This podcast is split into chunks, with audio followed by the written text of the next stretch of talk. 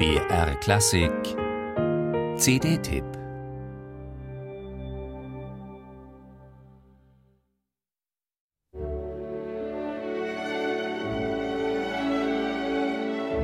Manchmal bleibt eine Oper in der Komponistenwerkstatt unerledigt liegen, weil anderes vorgezogen wird. Warum auch immer. 1839 legte Gaetano Donizetti Le Duc d'Albe auf halber Strecke beiseite und kam nie wieder darauf zurück, obwohl er noch neun Jahre zu leben hatte.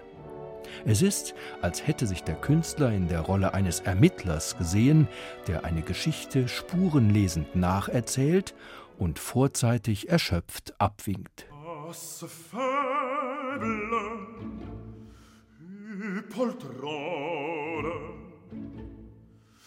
devant moi, devant moi frissonne.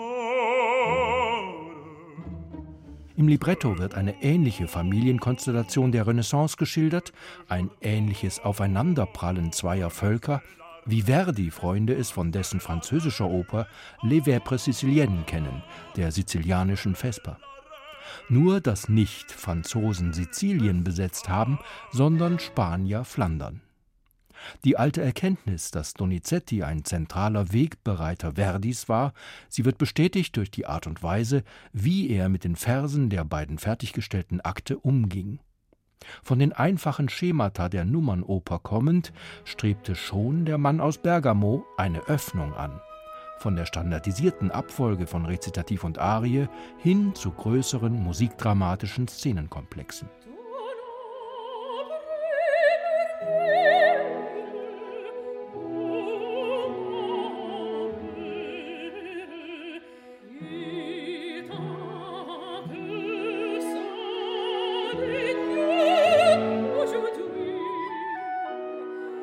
Die amerikanische Sopranistin Angela Mead ist als Hélène d'Egmont nicht so befriedigend wie die übrige Sängerbesetzung des Dirigenten Mark Elder.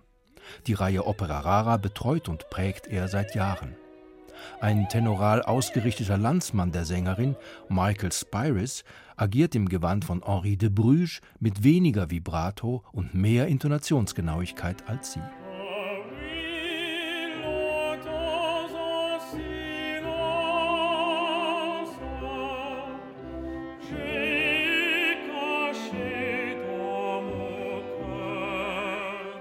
Da auch die Titelpartie des Herzogs beim französischen Bassbariton Laurent Naouri gut aufgehoben ist, kann diese Aufnahme vom Juni 2015 aus Manchester sängerisch unterm Strich doch noch punkten, wo andere Beiträge zur Edition von Opera Rara vorwiegend wegen ihres Repertoirewerts Interesse verdienen.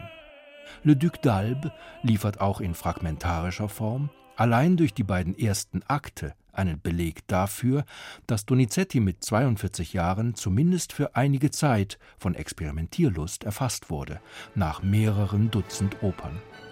Die CD fordert jeden von uns auf, die begonnene Musik im Geiste fortzuspinnen und zu Ende zu führen.